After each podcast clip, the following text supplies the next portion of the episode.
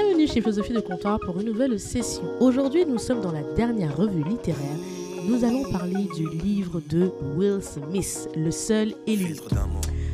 Et pour ça, je vous invite, comme d'habitude, à vous hydrater, être équipé d'un papier, stylo, carnet, hein, euh, écouter cet épisode, le partager, mettre les 5 étoiles sur Apple Podcasts pour pouvoir aider le podcast à être euh, écouter des personnes qui en ont besoin. Pour les autres, vous pouvez vous abonner sur votre plateforme d'écoute, laisser un petit commentaire sur YouTube. Ça sera toujours un plaisir de vous lire. Pour les plus timides, n'hésitez pas à slide sur les DM du podcast. Et pour les plus corporate, envoyez un petit email. Et voilà, voilà, vous savez tout. Maintenant, prenez place, hydratez-vous and get ready. Ah là là, nous sommes déjà à la fin de l'année, ce moment où nous sommes entre repos, fêtes, on se ressource. Et je vous propose de vous ressourcer avec la biographie de Will Smith. Alors Will Smith déjà, qui est-il pour ceux qui ne connaîtraient pas? Will Smith de son vrai nom, Willard Carroll Smith Jr. est né le 25 septembre 1968. Il est aujourd'hui âgé de 53 ans.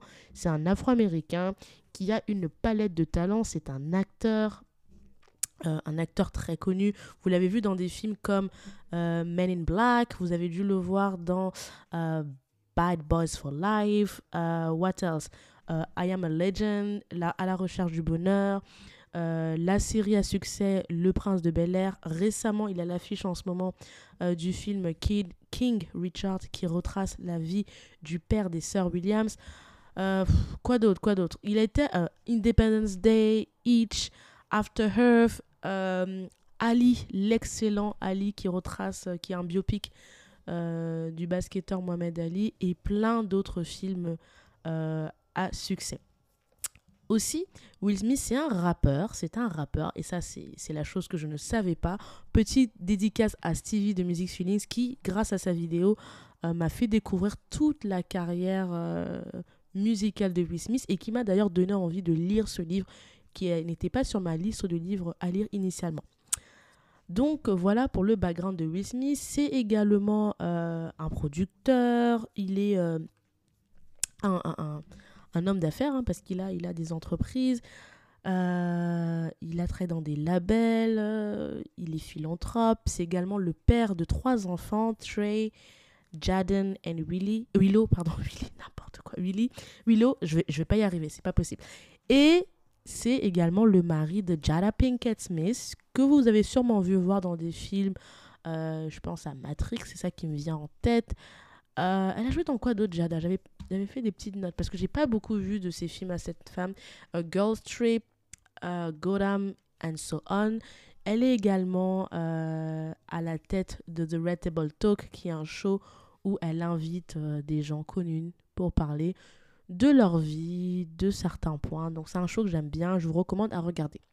Maintenant, on a présenté tout ça, maintenant on peut aller plus en profondeur. Alors, le livre de Will Smith, c'est vraiment son autobiographie qui remonte de son enfance jusqu'à ses 50 ans. Euh, c'est une autobiographie que j'ai adoré lire. Je l'ai écouté en livre audio. Oui, je sais, il faut lire des livres en papier. I love that too, but pour ce livre, j'ai tenu à le lire en, version audio. Tout simplement parce que c'est lu par Will Smith tout direct. Et moi, j'aime beaucoup la voix de Will Smith. J'aime bien le peps qu'il y a dans sa voix, son énergie. Et pour l'avoir écouté pendant trois jours, ce monsieur a une voix, mais je vous jure, c'est une dose d'énergie en fait. C'est, c'est, c'est, j'aime beaucoup. Il est très très drôle en plus de ça, donc I love it.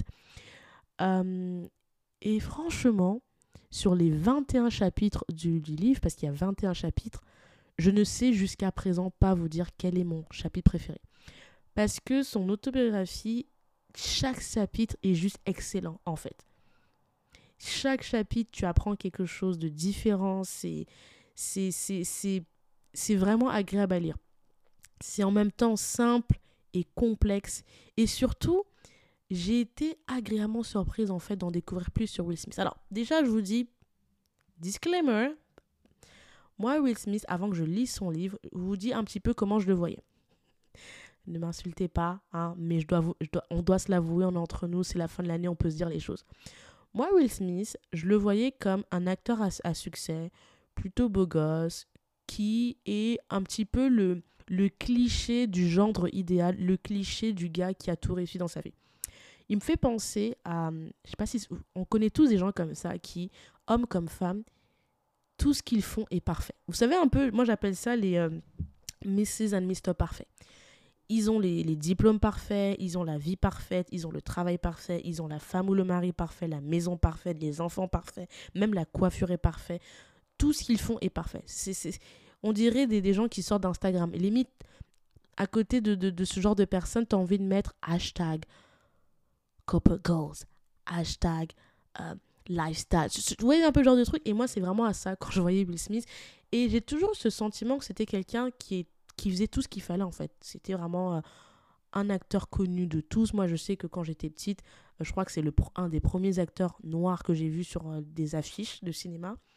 Et je sais que toutes mes, mes, mes, mes amies, quand on était au collège, elles connaissaient Will Smith. Enfin, euh, que ce soit des blancs, des maghrébins, des asiatiques et même des noirs. C'est un peu le gars, il faisait consensus au même titre que quand on parle des acteurs comme Brad Pitt ou Leonardo DiCaprio à l'époque. C'est l'acteur qui mettait tout le monde d'accord et chacun avait un mot sympathique à son sujet. Ah, il est beau gosse, il est trop drôle. Ah, il, est sympa. Ah, lui, je l'aime bien. Lui, c'est un peu ce genre de, de, gars, tu vois. Et du coup, quand j'ai vu la. Parce que j'ai quand même vu son livre en, en librairie, j'étais un peu choquée. Je me suis dit, mais qu'est-ce que ce gars va nous raconter dans 21 chapitres, dans un livre qui fait plus de, je crois, 300 pages, un truc comme ça, mais qu'est-ce qu'il a raconté, tu vois? Donc je me suis dit, allez, donne-toi trois jours et euh, laisse-toi surprendre. Et franchement, j'ai adoré. Déjà, je vous dis d'office, je vous recommande d'acheter ce livre. Je vous recommande de l'offrir à, à, votre frère, votre cousin, votre oncle, votre père, votre n'importe quelle personne. Offrez-le ce livre, surtout à des hommes, parce que franchement, c'est juste un livre qui est nécessaire. Notamment pour des hommes noirs. I'm just saying. I need, to say it out loud, ok? Alors, moi, les choses qui m'ont touché dans ce livre, je vais les faire en quelques mots. Vous connaissez mots-clés. Premièrement, c'est la vulnérabilité. Tout au long du livre, Will Smith nous parle vraiment de ses peurs, de ses incertitudes, de ses incompréhensions. Et il nous en parle de manière très authentique. Et ça, I was like, I love it. Et ça a été ma première grande surprise. Will Smith commence d'ailleurs le premier chapitre qui s'appelle Fear, donc la peur, en nous racontant bah, son enfance. Hein. Will Smith, contrairement à ce qu'on pourrait croire, c'est l'opposé de 50 Cent. C'est-à-dire, c'est pas un mec qui vendait de la drogue, c'est pas un mec qui est en train de slider entre les balles euh, comme, comme pourrait euh, le faire 50 euh, ou Jay-Z. Non, c'est un gars qui a grandi dans une maison avec ses deux parents, qui a été dans des écoles comme il nous le dit bien, entouré de white folks, donc de personnes blanches, avec une maman éduquée qui a essayé de lui donner la meilleure éducation pour qu'il soit par la suite, qu'il aille à la suite dans, un, dans une université, un papa qui n'a qui n'est pas diplômé mais qui a créé sa propre boîte et qui a monté sa propre boîte de ice, ice, ice de glace, pardon, euh, et une entreprise qui a plutôt bien marché.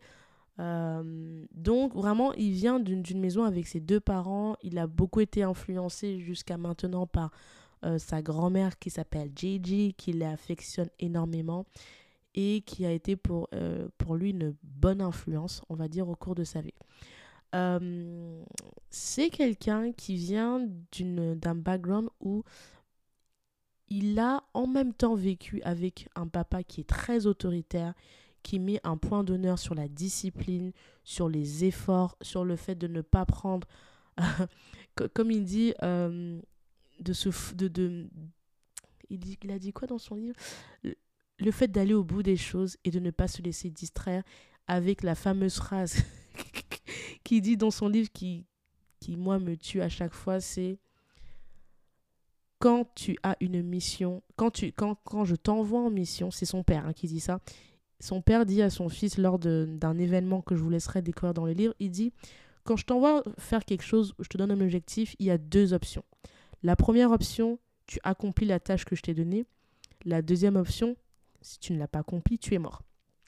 Je précise, je dis ça avec beaucoup d'humour, mais c'est vraiment ce que son père a dit dans le livre, parce que son père vient d'un background très militaire, et du coup, bah forcément, il applique son, sa vision militaire des choses dans sa famille. Et le, ce qui est bien, parce qu'il apporte une certaine discipline à Will et à la fratrie de, de Will, le background, le, le, le, le, comment dire ça, le désavantage en fait de l'éducation de son père, c'est qu'elle est très stricte, qu'il y a peu de place pour pouvoir s'exprimer et que vraiment il fait une éducation, comme Will dit d'ailleurs dans son livre, on va dire un petit peu à l'africaine, la, à même si à l'afro-américaine, c'est-à-dire on fait, on, on, fait régner la peur pour protéger ses enfants et être sûr qu'ils réussissent dans la vie. Bref. Et euh, donc voilà, et une maman qui est très tournée éducation, qui est très tournée euh, dans le nurturing, qui est très euh, calme.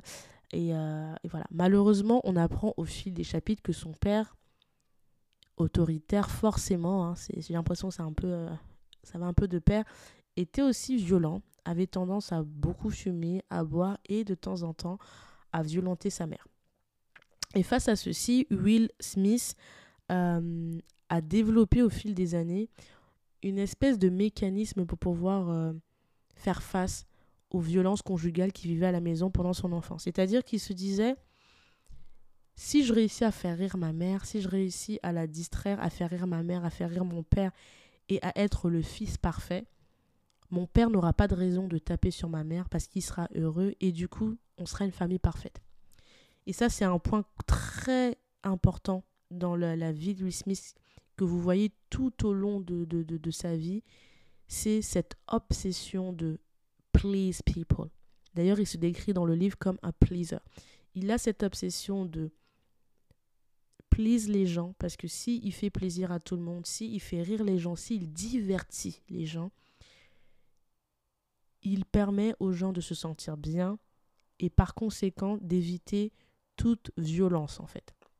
Et d'ailleurs, Will Smith vous décrit dans son livre, dans le chapitre 2 et 3, le fait que pendant son enfance, il a toujours essayé de d'être cet enfant parfait, de toujours de toujours entertain, de toujours euh, créer des histoires, de parfois raconter des histoires où on ne sait pas s'il y a du vrai et du faux.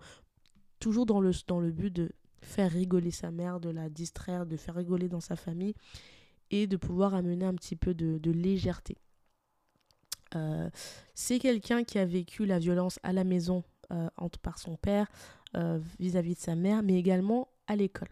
Quand il était jeune, il a été bully, bully donc j'allais dire harcelé, mais c'est pas harcelé, plus qu'harcelé. Un bully, c'est vraiment violenté par des voisins, par ses camarades de classe. Euh, et du coup, euh, il a vraiment vécu ces différentes violences à la maison et à l'école comme euh, c'est quelque chose qui l'a beaucoup affecté. Et du coup, il dit qu'il a eu toujours du mal en fait à prendre position et à, défendre, à se défendre déjà lui et à défendre autrui. D'ailleurs, plusieurs fois dans le livre, il va dire que il a toujours eu ce sentiment qui ne l'a jamais quitté jusqu'à sa vie d'adulte, d'être un lâche, d'être un coward.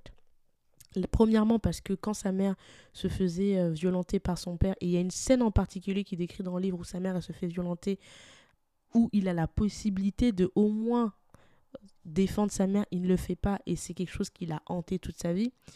Euh, une autre scène qui décrit dans le livre qui moi m'a glacé le, le, sang, je sais pas si ça se dit ça, anyway, qui m'a fait flipper, c'est il explique que dans le quartier dans lequel il vivait euh, quand il était jeune, il y avait un sex offender. Donc, un sex offender, c'est quelqu'un qui a abusé sexuellement euh, des enfants et qui a été libéré par la suite parce qu'il a, il a, il a fait sa peine.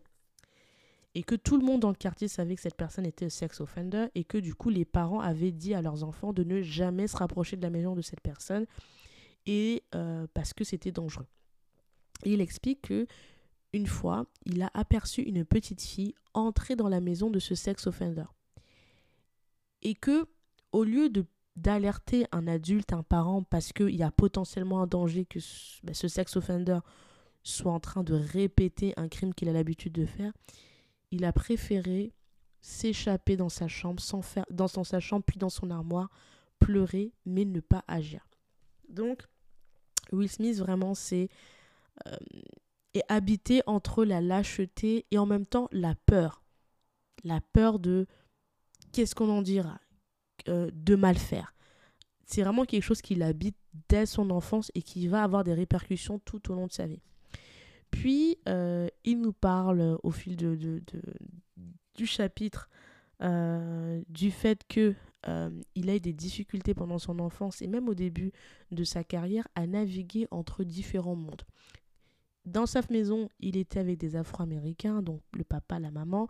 À l'école, il était dans des écoles principalement avec des personnes blanches, caucasiennes, parce que ses parents estimaient que c'était la meilleure façon d'avoir la meilleure éducation et d'éviter bah, qu'il qu'il dérape dans des, choses un peu euh, dangereuses. Et du coup, il disait qu'à chaque fois, il devait, euh, il utilisait l'humour pour, faire, pour pouvoir naviguer entre les deux différences culturelles, qui sont être avec des personnes blanches et être avec des personnes noires. Parce que quand il était avec des personnes blanches, il y avait toujours cette, espèce de racisme latent qui, était toujours là euh, en background. Et quand il était avec des personnes noires, il y avait toujours cet esprit de tu n'es pas vraiment un vrai noir. Parce que tu es avec des personnes blanches, parce que tu es dans une famille avec une maison, un papa, une maman. Donc tu corresponds pas, entre guillemets, je caricature, mais c'est mieux expliqué dans son livre, au code de l'afro-américain typique qu'on attend. Et du coup, il explique que très jeune, il a développé l'humour euh, parce que c'était la manière de rétablir euh, safety, de rétablir une espèce de sécurité, de mettre tout le monde à l'aise et surtout de se faire accepter et d'être, de se sentir protégé. Euh, donc, vulnérabilité. Et ça, je vous, donne les, grandes lignes, mais c'est vraiment le, quelque chose que moi j'ai beaucoup aimé dans le livre, c'est la vulnérabilité du fait de son histoire et qu'on retrouve tout au long de son livre. Il nous parle notamment euh, dans un de ses chapitres de, des différents euh, qu'il a avec ses enfants, avec sa femme Jada, parce que lui, dans sa tête, il a l'image de la famille parfaite qu'il a envie de construire pour pouvoir un petit... Comme s'il veut euh, corriger son passé de fils qui n'a pas eu la famille parfaite. Donc il essaie, quand il, est, il devient connu, de construire sa famille parfaite en ayant la maison parfaite, les enfants, etc. Mais sauf que les enfants qu'il a ne sont pas forcément en adéquation avec sa vision. Et il explique vraiment avec beaucoup d'humilité et d'authenticité comment il a été blessé de voir que la vision qu'il veut pour sa famille et comment les membres de sa famille euh, le vivent n'est pas en adéquation. Euh, il explique comment il a vécu le décès de son père. Il C'est vraiment très émotionnel. Et ça, c'était ma, grande surprise, c'est de voir à quel point Will parle beaucoup de ses émotions, de ses peurs. Il te parle aussi de ses regrets. Il nous parle notamment dans un de ses chapitres, quand il est sur le tournage mm, du film euh, Ali, comment il se retrouve avec son, son casting à aller euh, à, Maputo. Et il rencontre Nelson Mandela avec qui ils vont manger au cours d'un dîner. Et euh, par la suite, il va reprendre sa vie, etc.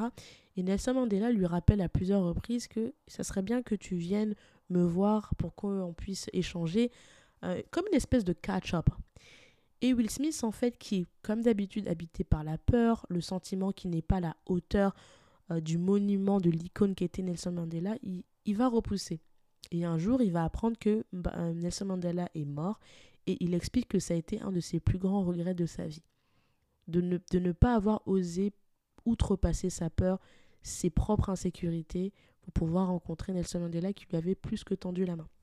Donc vraiment dans le livre, tu as plein de moments comme ça où euh, Will Smith s'ouvre en fait. Et c'est en ça où je trouve que moi, ça m'a beaucoup touché parce que il te met à nu sa vulnérabilité, son histoire, ses ressentis. Donc vulnérabilité, émotion. Autre chose que j'ai aimé dans le livre, euh, c'est euh, la fin la fin, la l'ambition. Cette fin de réussir et cette façon de croire en son rêve envers contre tous, et notamment envers sa mère. C'est-à-dire que Will Smith, il nous explique comment il a découvert le monde du hip-hop via son cousin Paul, qui lui a fait découvrir le hip-hop euh, parce qu'il était venu vivre chez eux pendant un certain, un certain temps et qui lui a fait découvrir, parce qu'à l'époque, c'est pas comme en 2021, c'était pas, c'était pas l'époque d'internet, c'était le monde des cassettes, qui lui a fait écouter une cassette, qui lui a, qui l'a emmené à New York, New York, my favorite city in the world, anyway, euh, et qui lui a vraiment fait découvrir le hip-hop qui n'était pas ce que c'est aujourd'hui. Avant, le hip-hop, comme il nous dit, c'était vraiment quelque chose d'un peu marginal que tu écoutais sur le côté, euh, qui était vraiment euh, que tu pouvais même qui ne passait pas la radio. Il nous raconte vraiment les, les origines du hip-hop. Et ça, franchement, c'est dans le chapitre 4. J'ai adoré ce passage parce que tu comprends vraiment comment le hip-hop est né, l'impact que ça a eu déjà à l'époque et les grands noms euh, qui commençaient déjà à émerger. Il nous cite une de ses plus grandes inspirations d'ailleurs qui s'appelle Kaz, euh, Grand Kaz si j'ai bien noté, euh, qui est une personne qui l'a inspiré à, se lancer dans le hip-hop et à commencer sa carrière dans le hip-hop. Euh, il nous explique comment il a rencontré un de ses plus grands amis qui est DJ, DJ Jeff, avec qui va, ils vont travailler et collaborer pendant de, très longues années. Euh, et surtout, euh, au fil des chapitres, il nous explique comment, euh, à force de travail, de répétition, de d'écriture, parce que Will Smith, pendant, il nous dit que dès ses, dès, ses 12 ans, il écrivait lui-même ses propres rythmes, ses propres, ses propres lyrics, et qu'il travaillait encore et encore en écoutant en fait les rappeurs dont il admirait en fait le flow, le, les punchlines et tout ça. Et qu'en fait il a répété pendant très longtemps, tout seul de son côté, puis après de manière professionnelle qu'il allait taper aux portes euh, pour pouvoir euh, performer euh, lors de soirées, lors d'événements. Et d'ailleurs il y a cette blague que Will Smith fait souvent dans... j'adore. Franchement il est trop drôle. Écoutez-le ce livre, j'étais mort de rire. Il disait, à un moment dans le livre, il dit... on a fait tout comme événement parce qu'il travaillait avec son, son, son DJ. il disait on a fait les soirées, les, les soirées, les balles de promo. Euh, il te cite tout type de, d'événements où il a pu performer. Et il dit, euh, cette phrase qui, moi, me, casse de rire à chaque fois, il fait, euh, dit, nommez seulement, on l'a fait. You name, you it, we did it. Tout le temps, il dit cette phrase dans, dans le truc et ça me, ça me casse de rire parce qu'il le dit avec tellement de, de joie et tout ça qui, qui rend, qui, qui, moi, qui me cassait de rire. il, et surtout, là où je vous dis que c'est la fin, c'est il nous raconte comment, pendant une bonne partie de son adolescence, il n'a pas arrêté de networker, de travailler, de rencontrer des DJ, de rencontrer des, des MC, de, de noter ce qui marche, ce qui ne marche pas, étudier le public et, euh, et décider de ne pas aller au college, donc à l'université, pour pouvoir faire ça de manière professionnelle. Et il a dû affronter sa mère. Sa mère qui, comme je vous ai dit au début, elle, c'est Nana qui a été diplômée, qui a fait, qui, qui, travaille dans une université, qui pour elle l'éducation c'est tout. Elle a préparé toute sa vie pour que ses enfants, ses différents enfants aillent à l'université, soient diplômés. Euh, et elle a même, d'ailleurs dans le livre, euh, Will Smith le dit, elle a même accepté de supporter, entre guillemets, les coups de son mari euh, et de rester avec ses enfants parce qu'elle se disait, quand ils iront à l'université, ça sera l'accomplissement entre guillemets de sa vie. Et là, il y a Will Smith qui, lui, qui arrive, qui lui dit Maman, non, en fait, moi, je vais pas à l'université, je vais, euh, je vais faire du hip-hop, quoi. Et je vais gagner ma vie comme ça. C'est dans le chapitre 5 qui s'appelle Hope. Vous imaginez bien, vous-même vous connaissez. Vous connaissez que ces genres de choses, c'est pas une histoire de temps. Je pense que tu peux être en 2020, tu peux même remonter dans les années 1800. Les mères, j'imagine déjà la mère de la tête de sa mère, elle était absolument pas d'accord pour plusieurs raisons. Déjà parce que pour elle, hip-hop, ça c'était rien, c'était, ça voulait rien dire. Deux, elle ne connaissait pas ce monde, donc elle avait peur. Et trois, elle a vécu, sa mère et son père ont vécu dans un moment où il y avait la ségrégation, la grand-mère de, de Will Smith du côté paternel a vécu euh, dans un temps où c'était très compliqué pour les personnes afro-américaines. Et du coup, la mère de Will Smith, pour elle, la seule manière dont pouvait réussir une personne noire, c'était par l'éducation. C'était, la seule option. Et là, son fils veut tout crash down pour un hobby qui n'a ni queue ni tête. Parce que, une fois de plus, comme je vous dis, à l'époque de Will Smith, le hip-hop, c'était pas le hip-hop et la musique de manière globale pour un, jeune garçon afro-américain, c'était pas un truc, c'était pas une carrière. Tu faisais pas carrière dans la musique en fait. Et Will Smith dit quelque chose qui m'a énormément touché. Il dit euh, Personne ne peut prédire le futur. Les conseils que vous donnent les gens sont une réflexion de la limite de chacun. Quand vous avez un rêve, protégez-le. Et n'oubliez jamais ceci, et il parle de sa mère en disant Je ne suis pas ma mère, elle n'est pas moi. Mes rêves sont les miens, mes potentialités sont les miennes, et, c'est tout. Et je, vous le paraphrase, bien évidemment, dans le livre, il le dit beaucoup mieux que moi. Puis moi, je l'ai lu en, enfin, je l'ai écouté en anglais. Et c'est quelque chose que je me suis dit, démiche.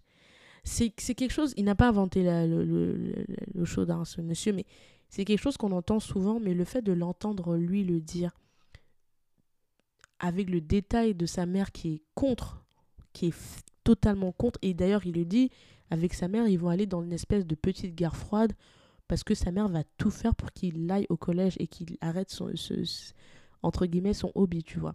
À tel point que c'est le père qui va devoir faire le médiateur entre la mère et Will Smith et trouver un compromis pour que Will Smith et sa mère puissent trouver un terrain d'entente.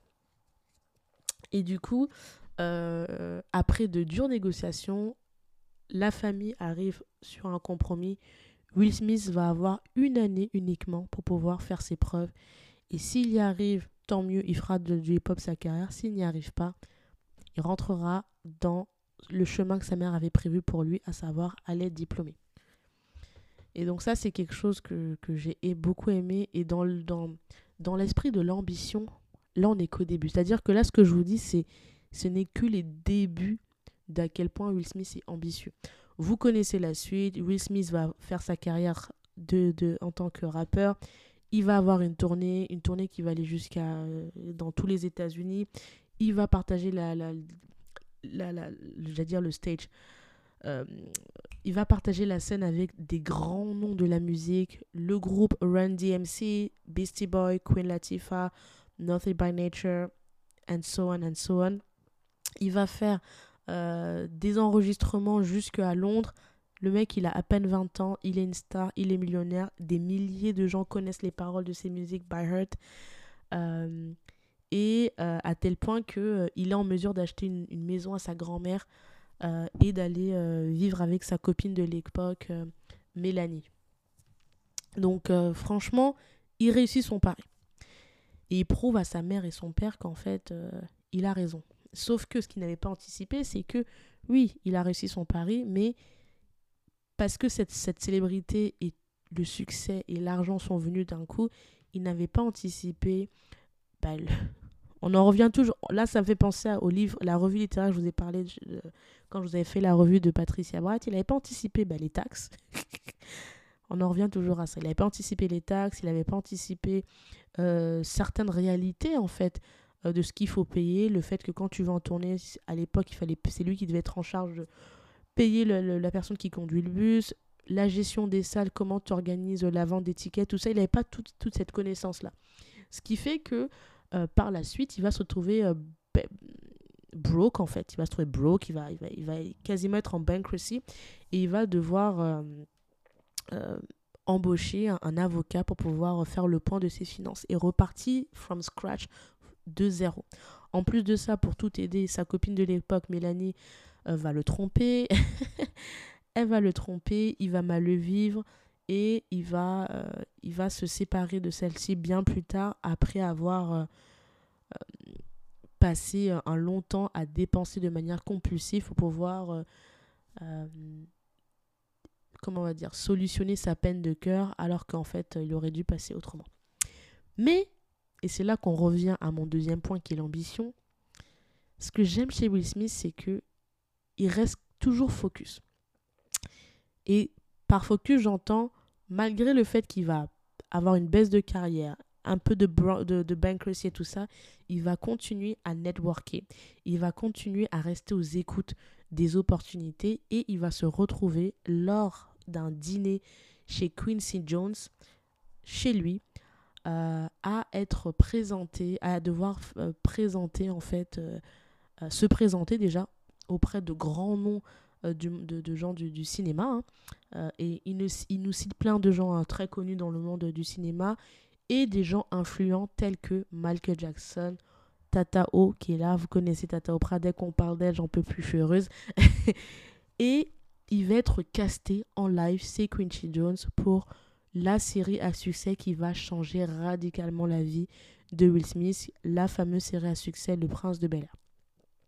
Et c'est en ça où moi je trouve que j'aime beaucoup, j'ai beaucoup aimé le livre, c'est que Will Smith reste affamé et il est tellement affamé qu'il ne, ne s'arrête pas. À chaque fois, il est en mode, ok, j'ai peur, parce qu'il dit tout le temps dans les j'ai peur, je vais pas réussir, je ne vais pas avoir ma vie parfaite, mais il reste toujours focus sur, on va au prochain truc. Donc voilà, et d'ailleurs, euh, Will Smith, il a un talent, je trouve, euh, il ne le dit pas dans son livre, mais il a un talent, c'est cette capacité à sauter sur les One Life Opportunity. C'est-à-dire qu'à chaque fois dans, dans l'histoire de Will Smith, il y a toujours des opportunités qui lui tombent dessus. Et à chaque fois, il va te dire J'ai peur, c'est pas la bonne chose. Il y a toujours, on va dire, son cerveau qui lui dit Laisse tomber, gars, c'est pas la bonne chose. Et son cœur qui lui dit Bon, on fait quoi Et il va toujours sauter sur l'occasion. Un peu de contexte dans le chapitre 10 qui s'appelle Alchemy. Quand euh, il nous raconte comment ça s'est passé euh, le casting pour euh, la série Le Prince de Bel Air, comment il avait peur, comment en fait Quincy Jones l'a un peu pris dans un guet-apens lors d'une soirée où il avait déjà tout préparé sans qu'il sache parce que lui il voulait Will Smith dans, le, dans show quoi. il voulait le prince, le prince dans le show. Sauf qu'il n'avait pas, prévenu Will Smith. En gros, il avait dit à Will Smith Ah, viens, ça serait une soirée. Mais en fait, c'était la soirée, c'était déguisé en fait en casting euh, où il a tout préparé. Il avait déjà un, avocat pour préparer le contrat. Il avait déjà euh, le, le producteur, l'exécutif, euh, le deuxième exécutif, producteur. En gros, dites-vous, c'est comme si. Je caricature. C'est comme si Oprah. Je, vais dans le futur. Je, je vais dans un truc totalement illogique. C'est comme si moi, je suis invité dans une soirée d'Oprah et elle me dit, ah ouais, t'inquiète, ça sera juste une soirée. Euh, sauf qu'en fait, derrière, elle a un projet et elle a déjà prévu un avocat pour préparer un contrat. Elle a déjà un exécutif producteur. Elle a déjà d'autres personnes qui sont censées voir un petit peu ce que j'ai dans le ventre. Et euh, elle me dit, ah au fait, euh, j'ai ce projet-là. montre-moi ce que tu sais faire. C'est exactement ce qui s'est passé pour Will Smith. Et ça, quand j'ai lu ce chapitre, j'étais en mode, what the fuck? Genre, c'est insane. Et ce que j'aime, c'est comment Will Smith il a toujours cette capacité à être transparent en mode, il le dit à Quincy Jones, je suis pas prêt, il me faudrait une semaine, il me faudrait un mois. Et Quincy qui lui dit, écoute, je te donne cette opportunité, elle changera ta vie. C'est une, c'est une, comme on dit là, c'est a one life opportunity. Donc en fait, t'as pas intérêt à la, tu peux pas la, la, louper en fait. C'est maintenant ou jamais. Et il saute dessus.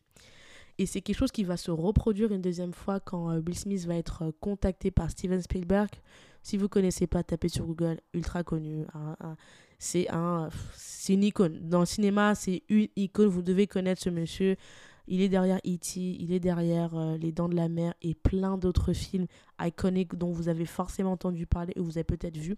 Il est contacté pour euh, jouer dans le film euh, Men in Black, qui est un film un petit peu sci-fi, un peu humoristique comme ça. Et à l'époque, quand il est contacté pour jouer dans ce film, Will Smith, il est en mode Ah, je suis pas trop chaud, quoi. Ça m'intéresse pas, j'ai déjà eu un petit succès au cinéma, ça va. Et pareil, même action. Euh, euh, Steven euh, Spielberg lui dit Viens à la maison et tout, viens chez moi dans les Hamptons. Très fancy, les Hamptons, by the way, anyway. il va chez, chez Steven Spielberg. Steven Spielberg lui demande Pourquoi tu veux pas jouer dans mon film, en fait? Il lui explique, hein, il lui explique ses justifications qui sont totalement légitimes. Et là, pareil. Steven Spielberg, comme ça s'est passé chez Quincy, lui dit En fait, fais-moi confiance. Fais confiance à quelqu'un qui, un, a plus d'expérience et deux, qui a des credentials. Par credentials, j'entends quoi? Qui a déjà des succès. Parce que, comme je vous dis, Steven Spielberg, Steven Spielberg pardon, il a déjà les credentials. À l'époque où il contacte Will Smith, qui, à l'époque, est déjà connu, mais c'est rien à voir avec euh, le monument qu'est Steven Spielberg. Il lui dit écoute, fais-moi confiance. Et là, Will Smith a encore la jugeote de se dire ok, je suis pas très chaud pour ce projet, mais le gars, quand même, il a, il a des, des vrais films, quoi. Il a Les Dents de la Mer, il a E.T., il a Jurassic Park, euh, il, il, il, a des, il a Retour vers le Back to the Future a des films. Donc peut-être que je devrais écouter le monsieur qui a déjà, euh, comme on dit, des credentials avant d'hésiter. Et donc, c'est comme ça que euh, Will Smith se retrouve à jouer euh, dans le film de, de, de, Steven, de Steven Spielberg. Donc, voilà, c'est vraiment toujours cette capacité à dire j'ai peur, je ne suis pas prêt, mais je saute à chaque fois sur les opportunités qu'on me met à disposition. Donc là, on est sur ambition. Et la dernière chose qui pour moi me traduise l'ambition de Will Smith, et ça, je l'ai noté parce que j'ai trouvé que c'était vraiment le The truc euh, qui, moi, m'a vraiment. Euh, comment dire ça Pas striking, mais qui m'a. Qui m'a beaucoup marqué, c'est. Quand je vous dis que Will Smith est quelqu'un d'ambitieux et quelqu'un de très compétiteur, parce que quand tu dis ambition, ça c'est forcément lié à la compétition. Tu peux être ambitieux sans compétition, ça n'existe pas, selon moi. C'est dans le chapitre 14 et surtout 15 que j'ai dit, gars, alors. Will Smith est quelqu'un, comme je dis, dravé par l'ambition, ce rêve qu'il veut mener. Son rêve ultime, même s'il ne le dit pas, c'est. Il ne le dit pas tout de suite, mais au fil du livre, tu te rends compte, il veut être une grande star du cinéma américain. C'est son goal, c'est son end goal. Et avec son ami et son conseiller de l'époque, ils se disent Ok, tu veux être une grande star du cinéma, quelle est la recette miracle des big movie stars? Et là, avec son ami, je ne vous dis pas c'est quoi, je vous laisserai aller lire dans le, dans le, dans le, dans le livre. Il répertorie en fait les trois ingrédients qui font qu'une star de cinéma est a big movie star. Après avoir répertorié ça, il commence à se dire ok, qu'est-ce qu'on va mettre en place pour pouvoir atteindre ceci? Donc du coup, ils mettent en place un plan avec son, avec son, son conseiller, son body, et puis après par la suite son manager. Et maintenant qu'ils ont établi le plan, le goal, il se dit ok. Will Smith commence à se dire qui sont les meilleurs dans mon domaine et du coup qui sont mes compétiteurs? Et Will Smith, je ne sais pas ce qu'il avait avec Tom Cruise, mais il avait une obsession avec Tom Cruise parce que Tom Cruise est cité plusieurs fois dans le bouquin de Will Smith et à chaque fois, il dit qu'il était obsesse par Tom Cruise parce qu'à l'époque, Tom Cruise, c'était vraiment le, euh, la crème de la crème des acteurs. Alors, Tom Cruise, si vous ne connaissez pas, pareil, allez googliser ce monsieur. Vous l'avez vu dans des films comme euh, Mission Impossible. Tom Cruise, vous l'avez vu dans euh, quoi d'autre? Vous avez pu le voir Mission Impossible, Entretien avec un vampire.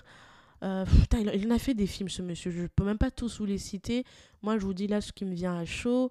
Euh, il avait fait un autre film là que j'avais pas mal aimé avec Nicole Kidman. Comment ça s'appelle? Il en a fait plusieurs avec Nicole Kidman. il en a fait plein. Top Gun. Top Gun, voilà. Donc Tom Cruise, si vous connaissez pas, allez regarder. C'est un acteur dont on parle pas trop aujourd'hui parce que il est plus dans la hype de l'époque, mais c'est un c'est voilà, c'était à l'époque en tout cas, c'était un grand acteur. Et du coup, il nous dit que il a étudié sa compétition. Et là où il, il étudie la compétition, il se rend compte que une grande star, ce qu'elle fait, c'est elle travaille beaucoup sur la promotion, les têtes d'affiche. Et du coup, ce qu'il fait, c'est qu'il se dit Tom Cruise, c'est le meilleur acteur et c'est surtout quelqu'un qui fait une très bonne promotion des films. Ce qu'il fait, il était connu apparemment, Tom Cruise, pour, quand il allait sur les tapis rouges, il signait les autographes jusqu'à ce qu'il n'ait plus d'autographes à signer. Et Will Smith se dit, ok, ma compétition, je veux être le meilleur dans ce domaine. Je suis en compétition et d'ailleurs, il va nous le lister par la suite avec des acteurs comme Brad Pitt, Leonardo DiCaprio, Johnny, Johnny Depp, Tom Hanks, Denzel Washington, Jack Nicholson, Matt Damon, Meryl Streep, Angelina Jolie. Il les a cités, ces gens-là, que je suis en train de vous dire. Il se dit, quelle est ma valeur ajoutée? Il se dit, ma valeur ajoutée, c'est que, un, je suis, je suis Will Smith. Contrairement à Tom Cruise, moi, je peux chanter. Et du coup, il se met à chanter pendant les promos. Il se met à faire des, concerts privés gratuits pendant les promotions euh, de, certains films. Il raconte même que euh, Tom Cruise était très connu pendant les promotions à enchaîner euh, la promotion de films pendant des, des, plages de 4 heures dans différents pays. Que ce soit l'Allemagne, la France, l'Italie, voilà, c'était vraiment la, force de, Tom Cruise et c'est ce qui permettait à Tom Cruise d'être un des acteurs les plus bankable pendant un, certain temps. Et donc, ça, c'est vraiment, et je vous, je vous recommande, vraiment le chapitre 14 et le chapitre 15 qui m'a vraiment confirmé que Will Smith, derrière ce, ce, cette image d'homme parfait, de, de, de, gendre parfait, d'acteur parfait, qui a tout fait parfait, il y a une, une obsession pour le succès, l'ambition, les chiffres et, et, être le meilleur. Et le fait que le gars, il ait listé ses compétiteurs, j'ai juste adoré en fait. Et moi, je me rappelle très bien, surtout quand j'étais adolescente, je vous confirme que euh, Brad Pitt, Leonardo DiCaprio, Johnny Depp, Angelina Jolie, c'était des gens, ils étaient tout dans des affiches. Hein. Aujourd'hui, bon, Brad Pitt, il est encore, Brad Pitt, il est encore connu. Mais allez, par moi, quand j'étais adolescente, c'est des gens, ils faisaient tout le temps, tout le temps des trucs. Moi, je sais que, par exemple, Tom Cruise, j'ai vu beaucoup de ses interviews. Euh, il est très drôle et tout. Je vous parle même pas de la fameuse interview où il a, il a sauté sur un canapé chez Oprah. C'est une interview que j'oublierai jamais. Mais chaque acteur a sa façon de faire. Euh, Brad Pitt, il va beaucoup jouer sur, Brad, en fait, être Brad. Euh, Johnny Depp, c'est beaucoup plus profond. Angelina Jolie, c'est ma préférée. J'adore les interviews d'Angie. Regardez-la. Elle est très flirty, profonde. Euh, I just love her. Je ne suis pas rationnelle quand on parle de ce genre de personne parce que littéralement, c'est mon adolescence. Euh, Tom Hanks, excellent acteur. Denzel Washington, je, bref. Là, dans les compétiteurs de Will Smith, il y a ce que moi j'appelle le triangle d'or de la crème de la crème de mes acteurs, à savoir Brad, Leonardo DiCaprio, Denzel. Pour moi, c'est ce sont c'était mes acteurs préférés quand j'étais ado parce que déjà je les voyais partout. Et ils avaient la capacité, et c'est toujours le cas aujourd'hui, à te faire vivre des émotions, à te faire sentir des choses que tu, tu peux pas enfin c'est pas explicable tu vois. Et, et ça je bref. Euh, euh Meryl Streep iconic. Euh, Jack Nicholson flippant le mec flippant. Matt Damon we love it. Donc euh, non là des bons compétiteurs. Et d'ailleurs il nous explique dans le chapitre 15 toujours c'est que il a réussi à battre ses compétiteurs pendant plusieurs années sur trois points il était euh, au niveau des box-office, du box-office tout simplement, en termes de chiffres, de vente de, de, vente de, tickets, de films, etc. Il a réussi à, à battre ses, ses, compétiteurs.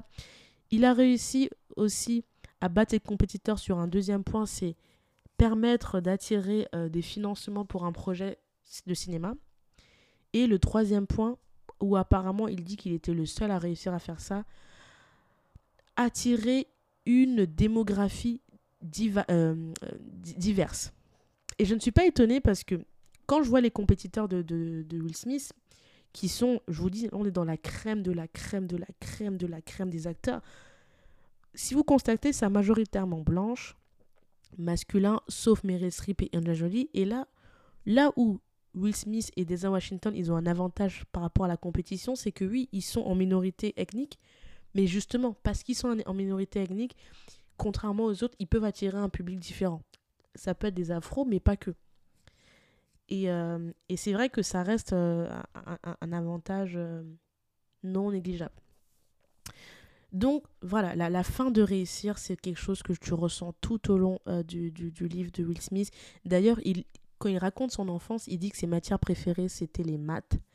Et il explique que c'était les maths et les sciences. Il disait qu'il aimait les maths parce que les maths, ce sont des sciences exactes qui n'avait pas de zone grise.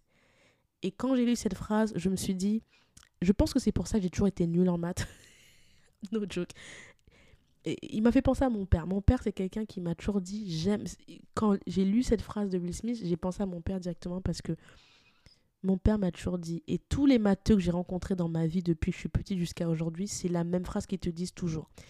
Les maths, c'est exact. Et à chaque fois, j'étais en mode, mais that's boring. Pourquoi chercher l'exactitude quand tu peux aller dans la subtilité? Et je pense que c'est là où je sais que je suis littéraire dans l'âme. Même si j'aime pas ce côté-là de moi, j'ai toujours dit. C'est quand j'ai écouté cette phrase de Will Smith que j'ai compris la différence entre les matheux et le, et le reste du commun des mortels. Anyway, fermons la parenthèse. Donc, le livre m'a touché pour la vulnérabilité, avec les émotions, l'ambition et le troisième point qui m'a touché dans le livre de Will Smith, c'est euh, la spiritualité. C'est-à-dire que pendant le. Je vous ai dit, il y a 21 chapitres dans le livre de Will Smith. Pendant quasiment plus de 16 chapitres, tu es embrigadé dans un Will Smith qui veut réussir, qui, qui, qui, qui un drogué du travail, qui veut accumuler les récompenses, qui veut, euh, qui, se, qui est satisfait d'être toujours euh, un tueur des box-office des box -office parce qu'il fait toujours des chiffres incroyables, parce qu'il réussit à construire sa famille parfaite, qui te raconte comment euh, il est content d'avoir sa femme parfaite, ses, ses, ses, trois enfants malgré un divorce qu'il a mal digéré, tout ça. Il, t'as quelqu'un qui est très driven par je show off, par l'ego et par les possessions. C'est-à-dire que quand tu, lis ce livre, euh, s'il y a un truc qui m'a beaucoup, beaucoup, beaucoup euh, surpris, c'est cette envie de posséder. C'est-à-dire que tu as quelqu'un qui, quasiment plus du trois quarts du livre, c'est je veux et je veux posséder. D'ailleurs, euh, il y a un moment dans le livre où il est en thérapie de couple avec sa femme. Et quand il doit dire, sa femme doit dire euh, ses priorités dans la vie et Will Smith doit dire ses priorités, Jada a dit Ma priorité dans ma vie, c'est un, mes enfants, deux, Will, trois, moi, et quatre, ma famille étendue et les autres. Et Will, et ça m'a. I was like, what the fuck? Il dit Ma priorité dans ma vie, c'est un, moi, deux, Jada, trois, les enfants, et quatre, ma carrière. Alors qu'en vrai, je pense qu'il a dit Jada pour pas la blesser parce que moi, quand je lis son livre, pour moi, c'est un, c'est moi, deux, ma carrière, trois, Jada, trois, mes enfants. Parce que ce qu'il faut comprendre, c'est que il a tellement besoin de reconstruire cette famille idéale parfaite qui n'a, qui n'a, c'est pas qu'il ne l'a pas eu, mais sans faille, qui court à chaque fois vers cette construction mentale-là. Et du coup, en fait, le fait d'avoir une femme et des enfants, c'est pas j'ai une femme parce que je l'aime, parce qu'elle m'apporte, je sais pas, euh, je sais pas, on, on, connecte émotionnellement. Non, c'est j'ai une femme et des enfants parce que c'est comme un peu, euh, vous savez, les enfants quand ils jouent, à, je, sais pas si ils font encore ça aujourd'hui, mais à l'époque, on voyait des enfants quand ils jouaient par exemple à la Barbie ou au, truc, c'est ah ben voici ma maison, voici ma cuisine. Et j'ai l'impression que c'est comme un garçon qui joue en permanence au même jeu de je construis ma maison en Lego, je construis ma, famille parfaite et je recommence encore jusqu'à ce que ce soit parfait. Et c'est très lié à la possession en fait, c'est très lié à la possession pour se prouver comme cette, ce besoin de dire j'ai accompli quelque chose. Et en fait, vers la fin du livre, euh, il traverse en fait une crise existentielle parce que déjà avec sa femme ça va plus. Euh, la naissance de Willow Smith va totalement le, le déboussoler. Euh, je vous laisse découvrir plus en lisant le livre. Et d'ailleurs, spoil alert, Stevie en a bien parlé dans sa vidéo, donc je ne vais pas rallonger là-dessus. Mais la naissance de sa fille et la dynamique de sa famille va totalement lui éclater à la gueule.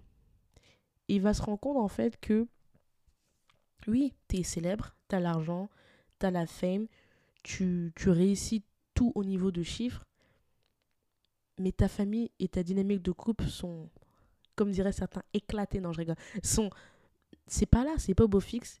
Et surtout, t'es, t'es, pas heureux en fait. Il se rend compte qu'il n'est pas heureux et il va se décider à changer la narrative.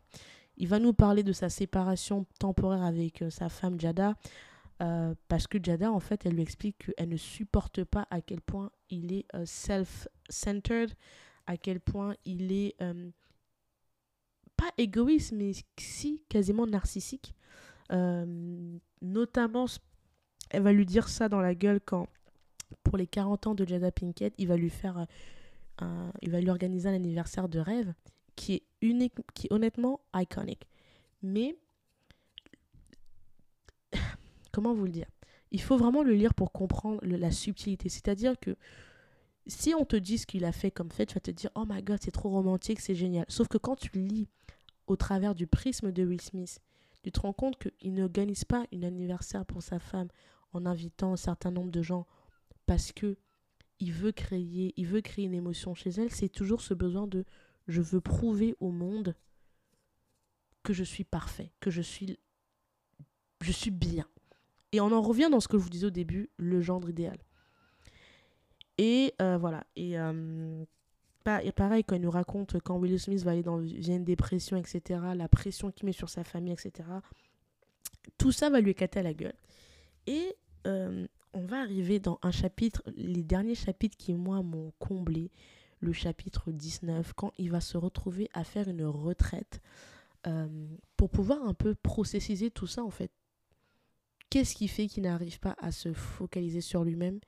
Et surtout, et il le dit, je le, je le cite, I didn't enjoy being with myself. Qu'est-ce qu'il fait qu'il n'aime pas être avec lui-même en fait?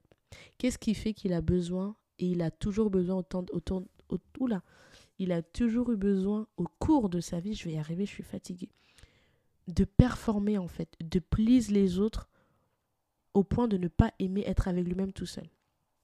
Et ça, franchement, c'est euh, moi, c'est là on est dans on est dans les choses que j'aime beaucoup. Même vous connaissez, dès qu'on va dans les choses comme ça, là, spirituelles et tout ça, c'est ma drogue, c'est ce que je kiffe, c'est ce que j'adore. De toute façon, ce livre, j'ai adoré. De, du premier jusqu'à la fin, j'ai kiffé. Euh, il, nous, nous explique comment il va travailler avec une professionnelle euh, qui s'appelle Miranda Bohem. Qui va lui l'aider à travailler sur qu'est-ce qui le rend heureux en fait. Et d'ailleurs, il nous explique pendant le chapitre 20 et 21 qu'il va vraiment travailler sur a spiritual journey. Il va travailler sur euh, healing pour pouvoir fixer ce qui va pas. Et au final, tu te rends compte quand tu lis ça que et c'est pour ça que j'adore la psychanalyse et, j'adore tout ce qui est lié à la, à la psychologie, c'est que tout ce qu'il a fait dans sa vie, c'est lié à des blessures d'enfance qu'il n'a jamais résolues en fait. Et c'est pour ça qu'il court en permanence vers sa besoin de performer, d'être meilleur. C'est pas parce qu'il veut juste être meilleur, c'est parce qu'il veut accomplir quelque chose qu'il n'a pas réussi à accomplir petit. Bref, lisez ce, enfin, lisez ce livre, c'est vraiment super intéressant. Et la fin du livre, elle est... Donc il y a le côté spirituel qui est très prenant. Et notamment, il y a quelque chose euh, qui m'a beaucoup fait kiffer les derniers chapitres, c'est il nous explique que euh, il a une peur de l'eau. il a peur de l'eau, il n'aime pas nager, et il nous explique toute une espèce de, de, de, fiction qui s'est créée dans sa tête entre la peur de l'eau et ce qui est réel, et comment il a réussi à outrepasser cette peur. Et euh, Miranda va l'aider à, à surmonter cette peur et elle va lui dire quelque chose qui est ultra important, c'est euh, l'eau, c'est comme les femmes en fait. Elle va lui faire une métaphore entre une, métaphore, une comparaison en comparant l'eau, l'océan plus précisément, l'énergie euh, de, de, l'eau et de l'océan avec la femme. Et euh, il va se procéder tout un processus de réveil qui va aider Will à, à se retrouver avec lui-même en fait. Et on arrive après dans le dernier chapitre, le chapitre 21, où il va accompagner son père qui, qui va mourir. Va mourir. Euh, et comment il va vivre ses, les derniers moments de vie avec son père. Euh, et là, pareil, il, veut, il nous fait encore des références à la spiritualité. Donc c'est quelque chose de, qui, moi, m'a beaucoup touché. Beaucoup, beaucoup touché les derniers chapitres. Et, euh, et, et, voilà. J'ai beaucoup ramble. Je pense que je suis all over the place, comme d'habitude, vous-même vous connaissez. Euh, j'ai dû oublier plein de choses, hein, mais globalement, c'est un livre que je trouve primordial à lire. J'ai survolé plein de choses, mais quand je regarde mes notes, je me rends compte que j'ai survolé plein de choses, mais chaque chapitre est crucial. C'est un livre qui est plein de leçons sur la stratégie, sur le réseautage, sur la capacité à s'entourer de mentors, la capacité à reconnaître ses failles, sur le fait de devoir fixer ses blessures d'enfance et les admettre sur son ego. Il y a vraiment tout le long du livre, je me suis dit, si je devais décrire le livre de, de Will, le mot qui me viendrait à la tête, c'est l'ego en fait. Parce que quand je lis toutes les relations entre ses collaborateurs, les gens avec qui il va, il va, sa famille, ses enfants, ses aspirations, ses déceptions, c'est relié à l'ego. L'ego, cet enfant qui n'a pas résolu certaines blessures. Et, euh, et c'est beau parce que malgré ça, il a réussi à construire une carrière, à changer de manière définitive le, sa narrative et l'histoire. Donc euh, très très beau. Autre passage du livre que j'ai beaucoup adoré et qui m'a encore fait plus aimer Jada Pinkett, c'est quand Will Smith nous raconte sa rencontre avec Jada, comment ça s'est passé, quand il nous raconte euh, la profondeur de Jada, le fait que c'est quelqu'un de très profonde, qui lit beaucoup, qui, qui est très tourné sur, euh, euh, les, sur certaines diperies. J'ai adoré. Et je ne suis pas surprise, mais le fait de le lire m'a confirmé certaines choses sur que je pensais sur elle. C'est un super livre. Franchement, lisez-le. Euh, si vous voulez euh, qu'on en discute aussi plus, bah, tenez-moi au courant. Je pense que j'ai assez ramble comme ça pour aujourd'hui. Merci d'avoir écouté euh, cette dernière revue littéraire de l'année. Comme d'habitude, mettez les 5 étoiles, partagez-le, abonnez-vous. Et on se dit à l'année prochaine. Prenez soin de vous. Bonne soirée, bonne journée.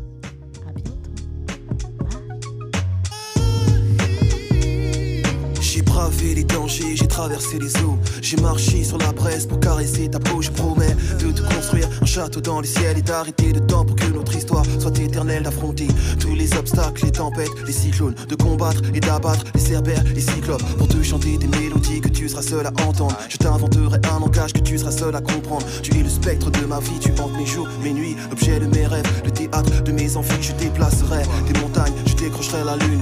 Qu'enfin ta vie et la mienne ne fassent qu'une. Quel est donc ce sortilège Je suis comme prise au piège de mon amour pour toi, car ta beauté ma siège, je t'offrirai des pierres précieuses et des rivières de diamants. Je pourrais freiner mes envies, tu m'attires comme un aimant, un aimant, un aimant.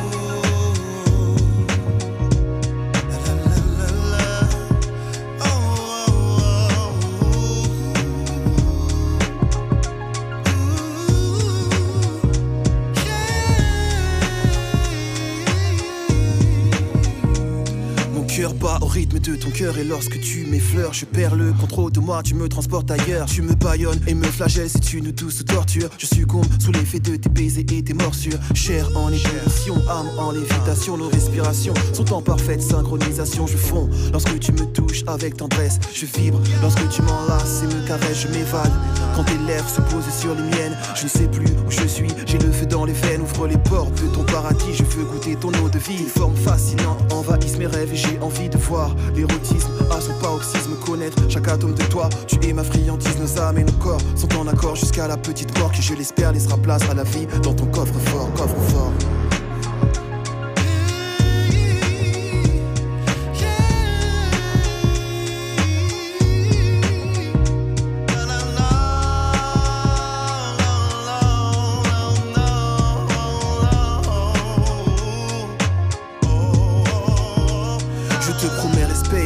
fidélité, affection, dissiper tes craintes, apaiser tes appréhensions, te soigner tes blessures et t'effacer tes peines, car l'amour est le seul vaccin face à la haine. Nos chakras et énergies sont en synergie, en accord avec les principes que l'univers régit. Je suis en paix, car j'ai trouvé l'autre moitié de moi-même. Je t'adore comme une muse et te vénère comme un totem. Fusion et connexion entre l'enveloppe et l'esprit. Union et communion, ressens-tu cette harmonie? Un halo de lumière entoure ta beauté crépusculaire pour souligner ta beauté et tes traits. Jamais je n'aurais cru pouvoir m'accomplir ainsi. Trouver une personne qui donne un sens à ma vie, car enfin, tu m'appartiens et je t'appartiens. Le pouvoir d'amour a choisi de croiser nos chemins, nos chemins. Le pouvoir de l'amour est plus fort que l'amour du pouvoir, du pouvoir, du pouvoir. Car l'amour est le seul vaccin face à la haine. Le pouvoir de l'amour est plus fort que l'amour du pouvoir.